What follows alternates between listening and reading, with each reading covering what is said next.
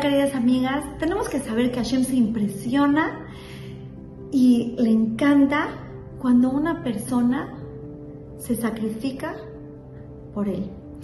Ese autosacrificio. Am Israel, ¿de quién viene? ¿De dónde empieza? ¿De dónde se empieza a decir somos Yehudim? De Abraham vino.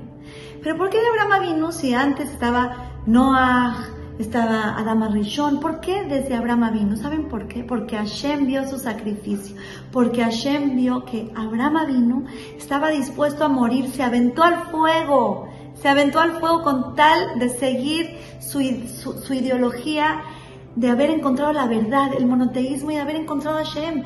Le decían, no, ya deja eso, deja esas tonterías, regresa a la idolatría. No hay regresa a la idolatría, no voy a regresar. Y sí, si me voy a aventar al fuego, pues me aviento al fuego. Pero me aviento al fuego por Boreolán, por el Emet, por la verdad.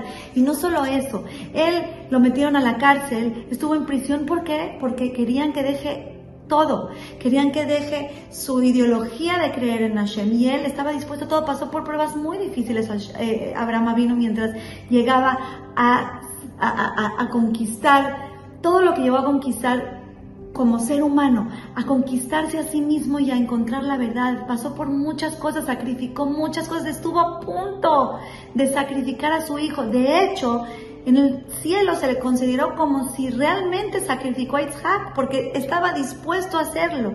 Entonces, Hashem le llama a Abraham, Abraham mi amado. Abraham mi amado. Claro que Abraham mi amado. ¿Por qué? Porque mira, mi rey, todo lo que estás haciendo por mí, porque me amas.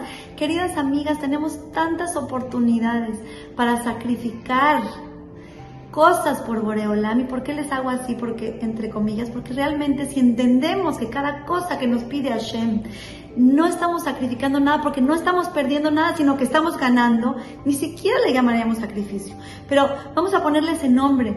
Tenemos que aprender a sacrificar de nosotros mismos para Hashem. Y no, no me refiero a morir al Kiddush Hashem, a morir por, por Hashem, como dice Abraham Avino, que es una mitzvah enorme, pero no estoy hablando de esas grandes ligas que deberíamos, debemos de estar dispuestos a morir al Kiddush Hashem, que Hashem nos cuide 120 años y que nos vayamos de manera hermosa con un beso de Hashem. Pero deberíamos estar dispuestos, pero no, no me estoy refiriendo a esas ligas tan mayores, me estoy refiriendo a sacrificios muchísimo más chicos, tantos sacrificios que tenemos para el día a día. No sé, una persona puede decir, para mí es mucho más fácil viajar y no ser kosher, así en cualquier esquina me paro un McDonald's, como no sé qué, ahora consigue, sino un, un restaurante kosher ¿Qué crees? ¿Qué crees, mi vida? No te estás sacrificando nada. Lo que piensas que es un sacrificio es un regalo para ti.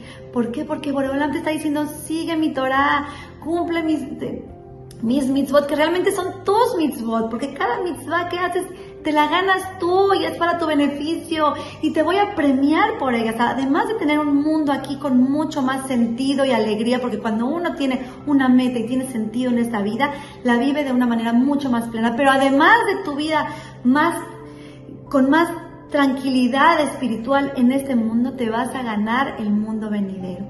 Que queridas amigas, tenemos que estar, eh, tenemos que estar dispuestas a sacrificar todas estas cositas, sacrificar en la mañana despertarme temprano para atender a mi familia, sacrificar, eh, etcétera. La verdad estamos llenas de sacrificios que son chiquitos, pero cuando los hacemos realmente nos llenan de alegría el alma porque el alma entiende que estamos cumpliendo con su misión, que tengamos el mérito de siempre lograrlo.